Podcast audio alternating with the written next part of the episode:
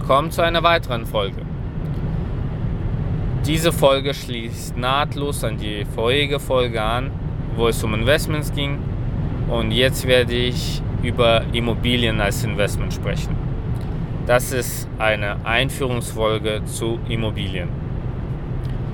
Und zwar ist es eher für die Menschen gedacht, die noch nichts damit zu tun hatten und vielleicht überlegen, in welche Richtung sie investieren wollen.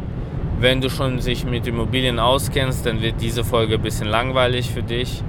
Dann geh zur nächsten. Also, starten wir mal. Immobilien. Ähm, bei den Immobilien halt, handelt es sich aus meiner Perspektive, und das ist jetzt, das sollte ich vielleicht bei jeder Folge machen, alles, was ich in diesen Investmentfolgen sage, ist meine persönliche Meinung, ist kein Ratschlag zum Investieren oder nicht investieren. Es spiegelt nur meine Erfahrung wider und an der lasse ich dich teilhaben. Du machst das auf deine eigene Verantwortung und ich werde keine Verantwortung dafür tragen, was damit passiert. So. Bei den Immobilien handelt es sich um ein Investment, das relativ viel Eigenkapital braucht, aber auch sehr interessanten ähm, Rendite mitbringt. So, was meine ich mit Immobilien?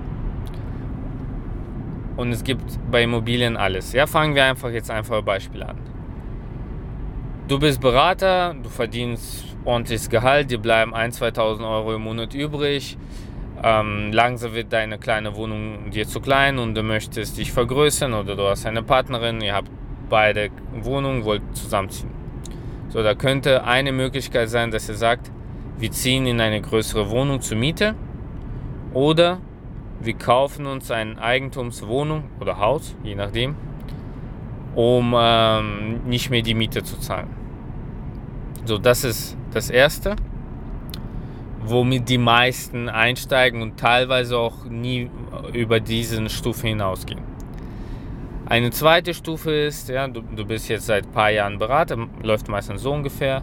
Du hast schon Eigentumswohnung und die ist vielleicht abbezahlt oder es läuft relativ gut und du hast immer noch Überschüsse, weil deine Partnerin und ich, äh, oh, Entschuldigung, deine Partnerin und du meinte ich natürlich, äh, genug auf der Kante habt und ihr sagt, naja, im Haus, wo wir leben oder irgendwo, wo wir kennen, gibt es eine Wohnung zu kaufen. Die können wir kaufen und vermieten, vielleicht an Freunde, an Verwandte oder auch an fremde Menschen. So, das ist so bei einigen Beratern der Fall, sobald sie, sagen wir, genug Erfahrung haben und im Gehalt ausreichend hochgestiegen sind. Das ist so der Einstieg ins Investment, ins klassische Investment, wo man mit ein, zwei Wohnungen einsteigt, die als Kapitalanlage nutzt. So, das, zu den Unterschieden komme ich nachher. So, dann gibt es ähm, die dritte Stufe. Davon gibt es schon wesentlich weniger. Also, um jetzt nochmal, die erste Stufe war Eigentumsimmobilie, eine. Die zweite Stufe war man investiert, fängt an anzulegen, vielleicht 1, 2, 3. Also sagen wir mal weniger als 3. Oder maximal 3. So. Die nächste Stufe ist, ihr kommt langsam auf Geschmack und merkt, okay, die Immobilien, das ist doch irgendwie funktioniert super, gefällt's und versucht mehr und mehr zu kaufen. Oder ihr habt vielleicht ein Erbe bekommen und könnt dann ein größeres Objekt kaufen. Da sprechen wir schon teilweise entweder über langsam hoher einstelliger Bereich bzw. kleiner zweistelliger Bereich an Objekten, die man äh, besitzt. Ja, sagen wir 10, maximal 15. Es sind die wenigsten Berater, die das haben, weil äh, irgendwann steigt man aus der Beratung aus und äh, dann ist nicht mehr so rosig mit dem Einkommen. Aber das ist für mich so eine Stufe, wo man sagt, so, ja, wenn so in zweistelligen Bereich geht, da wird die Luft langsam dünn. So. Und die nächste Stufe, die mache ich Also es kommt aus meiner Sicht noch zwei Stufen. Die nächste Stufe sind die, die, sagen wir, ab 20 Objekte bis 50 Objekte haben. Das sind so teilweise so gegen Ende der Berufskarriere, wo man sich seine Altersvorsorge aufgebaut hat. Ähm, und die letzte Stufe sind alle, die über 50 Objekte haben. Da muss man schon sagen, das sind professionelle Investoren. So. Wahrscheinlich bist du irgendwo jetzt äh, in der Stufe gar kein Immobilien oder Eigentum, weil sonst macht sich die Folge wenig Sinn für dich. So. Jetzt mit diesen unterschiedlichen Klassen können wir uns die Frage stellen, wieso gibt es die Klasse, wieso macht man das mit Immobilien überhaupt und was ist der Grund? Naja, der ursprüngliche Grund ist der folgende. Man ist ähm, in der Beratung ein relativ gut bezahlter Job, der ja viel Reiserei und Schmerz erfordert. Nun sind nicht alle Menschen bereit und das ist auch gut so, weil sonst würde es keinen Nachschub geben können, äh, ihr Leben lang diesen Job auszuführen und ziehen lieber vor, irgendwann in-house zu gehen oder was anderes zu versuchen, was auch super ist, ja, weil irgendwann kommen so Themen wie Familie, Freunde und so weiter ins, ins Leben oder Hobbys oder man sucht einfach sich einen anderen Sinn. Wenn man aber aus der Beratung aussteigt, sinkt das Gehalt. Meistens. Und wenn man sich zu hohen Lebensstandard angewöhnt hat oder irgendwie nichts gemacht hat, um diese Lücke zu schließen, dann kann man vielleicht sich zurück im Lebensstandard äh, nehmen, aber irgendwann rächt sich das. Und es gibt viele, viele Quellen im Internet, da muss ich gar nicht sagen, die klar machen, dass unser Rentensystem auf Dauer so nicht funktionieren wird. Das ist nicht nur deutsches Problem, das ist bei fast allen Ländern, hat was mit demografischem Wandel zu tun, gehe ich nicht darauf ein. Gehen wir mal einfach davon aus, dass das, was du an Rente erwartest, viel weniger sein wird, als du denkst. Vor allem, weil so Themen wie Inflation mitspielen und äh, Überraschungen, die dann in mehreren Jahren auf uns zukommen. Ähm, wenn das der Fall ist, dann solltest du ja dringend was für deine Altersvorsorge tun. Und deswegen machst du ja meist ein Investment. Und Immobilien ist einfach ein Investment, das man nebenbei aufbauen kann. Und sehr, sagen wir, krisensicher ist, wenn man es richtig macht. So, das ist der Grund, wieso Leute in Immobilien investieren. Und das ist der Grund, wieso es verschiedene Stufen gibt. Ja, dass nicht all, also nicht nur ein, zwei Wohnungen und nicht nur haufenweise Objekte gibt. Ähm, ich selber bin schon ein fortgeschrittener Immobilieninvestor. Ich habe einige Objekte und deswegen kann ich auch dazu was sagen.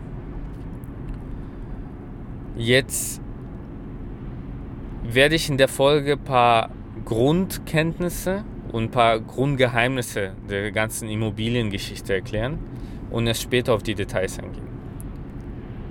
Der primäre Sinn der Immobilien ist oder basiert auf einem Prinzip. Und das ist, wie gesagt, wenn du, wenn dir die Erklärung jetzt nicht ausreicht von Detailgrad, dann such was. Es gibt sehr viele gute Erklärungen da draußen. Ich muss das äh, nicht jetzt detailliert erklären. Das ist, sagen wir mal, ein Exkurs. Aber ein großer Prinzip ist, dass es etwas gibt, das nennt sich Inflation. So. Und die Inflation sorgt dafür, dass wir alle schön Geld ausgeben, was auch gut ist, weil wenn niemand Geld ausgeben würde, würde die Wirtschaft auch ein bisschen stillstehen. Und durch die Inflation verliert ja das Geld an Wert. So. Jeder weiß, wenn er irgendwie das Geld einfach nur unter Kopfkissen legt und 20 Jahre dort liegen lässt, wird es weniger wert sein. Ja? Sachen werden teurer. Wir sehen das aktuell. Immobilien, Autos, Urlaub, was auch immer. Alles wird peu à peu teurer. Vielleicht Sachen, die uns ständig ähm, im Auge sind, nicht wie Essen. ja, Lebensmittel sind immer konstant günstig in Deutschland gewesen. Trotzdem, es gibt eine Inflation, sie senkt die Preise, Entschuldigung, nicht, die senkt die Kaufkraft und erhöht die Preise. So, diese Inflation entsteht, also dadurch, dass die Inflation entsteht, gibt es auch sowas wie Kredite, weil Leute wollen was mit ihrem Vermögen machen. Und wenn sie das Geld verleihen, und meistens sind das die Banken, die das Geld verleihen, wollen sie Zinsen dafür. So, diese Zinsen liegen meistens die von der Bank über der Inflation, weil die Bank will was verdienen und sie gibt effektiv den Menschen, die das Geld bei der Bank liegen lassen, auch Zinsen, die aber wesentlich niedriger sind. So, und dann der Differenz verdient die Bank. So. Jetzt ist aber so, dass wenn du nichts machst, wird dein Geld kleiner. Also was kannst du machen, dass dein Geld größer ist? Wenn du Geld hast, kannst du das verleihen, Zinsen kassieren. Ja? Das gibt es auch, ist aber meistens so ein bisschen weniger, ist heute bekannt teilweise unter Peer-to-Peer-Krediten. Äh, aber das ist nicht unser Thema, zumindest nicht diesmal. So. Bei Immobilien ist aber der Punkt, dass du effektiv dein Geld oder dein Vermögen von Sachen, wo Inflation dir schadet, in Vermögenswerte transferierst, wo die Inflation dich schützt. Weil ein Haus ist ein Haus. Der wird, der, sein Wert kann schwanken durch den Markt. Aber wenn der Markt stillsteht, wird das Haus nicht am Wert verlieren. So. Hingegen das Geld schon. Das heißt, das Geheimnis ist, du bewegst dein Geld oder dein Vermögen, was in Form von des Geldes ist, in Immobilien, lässt dort die Inflation effektiv aussitzen und dann später in einem gewissen Dauer, 10 Jahre, 20 Jahre, kannst du das Haus verkaufen und wieder aus dem Vermögenswert in Geld und hast effektiv an der Inflation profitiert. So, das ist eine der Grundgeheimnisse der Immobilien. So, jetzt kommt ein zweiter Aspekt, der aber viel entscheidender ist. Immobilien sind teuer. Das heißt, das Prinzip, das ich gerade erklärt habe, man kauft Immobilien, um Inflation auszugleichen, funktioniert nur bei Menschen, die viel Geld haben. Das ist mehr so für Leute, die Vermögen haben, die einfach das Vermögen schützen wollen, die wollen das in Vermögenswerte investieren, damit die Inflation sie nicht auffrisst. Das ist so einer der Gründe, wieso aktuell so viele zu so verrückten Preisen Immobilien kaufen, weil die einfach das Geld haben und das sichern wollen. So. Es gibt aber noch den Punkt, dass man bei Immobilien sehr gut hebeln kann. Was heißt hebeln? Man hat nur ein bisschen Eigenkapital und kann sich den Großteil, der für Immobilienkauf notwendig ist, von der Bank leihen. Weil Immobilien ist, sagen wir, die einzige Klasse, wo die Bank dir sehr günstig und sehr einfach ein riesiges Darlehen gibt, weil sie in Immobilien einen Vermögenswert sehen. Und Sicherheiten gleichzeitig. So, das bedeutet, im ersten Szenario hat man einfach die Immobilie aus einer Porto-Kasse ähm, äh, gekauft. Das wird aber auf die wenigsten zutreffen, vor allem weniger auf äh, junge Berater oder äh, Berater, die noch nicht so viel Geld beiseite haben. So. Aber die Berater, die sagen wir mal Wissen sich angeeignet haben, können einen Kredit von der Bank nehmen und so nach dem Motto wie ein Turbo benutzen, um eine Immobilie zu nehmen. Während sie Immobilie besitzen, ist aber ihr Kredit in ursprünglichem Geldbetrag. Das heißt, die Inflation frisst den Kreditbetrag irgendwo auf. Natürlich sind da Zinsen, aber die Zinsen werden niedriger, weil du ja das äh, Darlehen durch die Mieten tilgst. Und folgendes passiert. Ja? Nehmen wir mal ein Extrembeispiel. Du hast Glück und aus irgendeinem Grund gibt die Bank dir ein Riesendarlehen. Du kannst dir für, sagen wir, eine Million Euro ein Mehrfamilienhaus kaufen.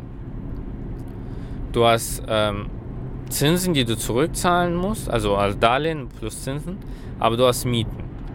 Und die Mieten tilgen über das eine Million, äh, vom eine Million immer mehr ab. Und nach zehn Jahren, einfacher Beispiel, hast du 300.000 getilgt. Das heißt, nach 10 Jahren hast du 700.000 Euro Schulden. Aber nach 10 Jahren sind die 700.000 Euro, die du ja vor 10 Jahren aufgenommen hast, nicht mehr die 700.000 von heute wert, sondern viel weniger. Ja, sagen wir mal, bei normaler Inflation sind die 700.000 Euro, die du damals aufgenommen hast, nur noch 500.000 wert. Also du kannst für die 700.000, die die Bank von dir noch haben will, nach 10 Jahren, nur noch Sachen in Wert von damaligen 500.000 kaufen. Umgekehrt bedeutet, wenn dein Haus damals eine Million gekostet hat, kostet es jetzt Pi mal Daumen 1,5 Millionen. Das heißt, rein theoretisch könntest du nach 10 Jahren das Haus für 1,5 Millionen verkaufen, die 700.000 Euro Schulden zurückzahlen und hast, sagen wir, knapp 800.000 Euro Gewinn gemacht, obwohl du vor 10 Jahren keinen Cent investiert hast. Dieses Szenario wird so selten vorkommen, weil es immer irgendwelche Sicherheiten und Eigenkapital gibt, aber das ist jetzt ein Extrembeispiel, um darzustellen, wie man die Inflation und Geld von anderen für sich nutzt. Ich hatte mal eine Folge mit Hörbüchern und da habe ich das Buch von Robert Kiyosaki, Rich Dad, Poor Dad erwähnt und das ist dort super erklärt, viel detaillierter, viel lehrreicher. Ich kann mich in keinster Weise mit Robert Kiyosaki messen, aber der hat das perfekt erklärt, wie man Sachen wie Inflation und Other People Money, OPM, also das Geld von anderen, für sich nutzt. Das sind so die zwei Grundgeheimnisse der Immobilien. Es gibt noch einen dritten, der von den, der, wenn man ihn richtig versteht, auch ein wichtiger Punkt ist. Und zwar äh, Immobilien oder ich fange mal andersrum an. Für jeden Lebensstandard, ja, jedes Land bietet etwas an Lebensstandard. Ja, Deutschland, Schweiz haben hohen Lebensstandard als jetzt irgendwo in Drittweltländern, wo du keine Versicherung hast und keine Straßen und was auch immer. Dafür entrichtest du Steuern. Die Steuern sind relativ hoch, tun jedem weh, sind aber notwendig, ist ein Thema für sich. Der Punkt ist, wenn du eine Eigentumswohnung kaufst, kannst du in Deutschland das nicht von Steuern ähm, nehmen. Also du kannst deine Steuern nicht reduzieren. Das ist der Unterschied zum USA teilweise. So. Wenn du aber eine Immobilie kaufst als Anlage, kannst du steuerlich das attraktiv machen. Deswegen gibt es viele, die steuerlich Immobilien nutzen. Es gibt verschiedene Strategien. Zu den Strategien komme ich in der nächsten Folge. Das heißt, es gibt drei grundsätzliche Regeln der Immobilienwelt. Die erste Regel, nutze Inflation für dich. Die zweite Regel, nutze das Geld der anderen, zum Beispiel Banken, um dein Vermögen aufzubauen mit Verbindung der Inflation. Die dritte, nutze das Maximale an steuerlichen Möglichkeiten, um günstig wegzukommen. So, mit diesen drei Regeln hast du schon mal das Wichtigste der Immobilienwelt kennengelernt. Jetzt in der nächsten Folge werde ich über die verschiedenen Strategien sprechen, wie man Immobilien gezielt nutzen kann. Ich freue mich drauf und ähm, bis zum nächsten Mal. Ciao, ciao.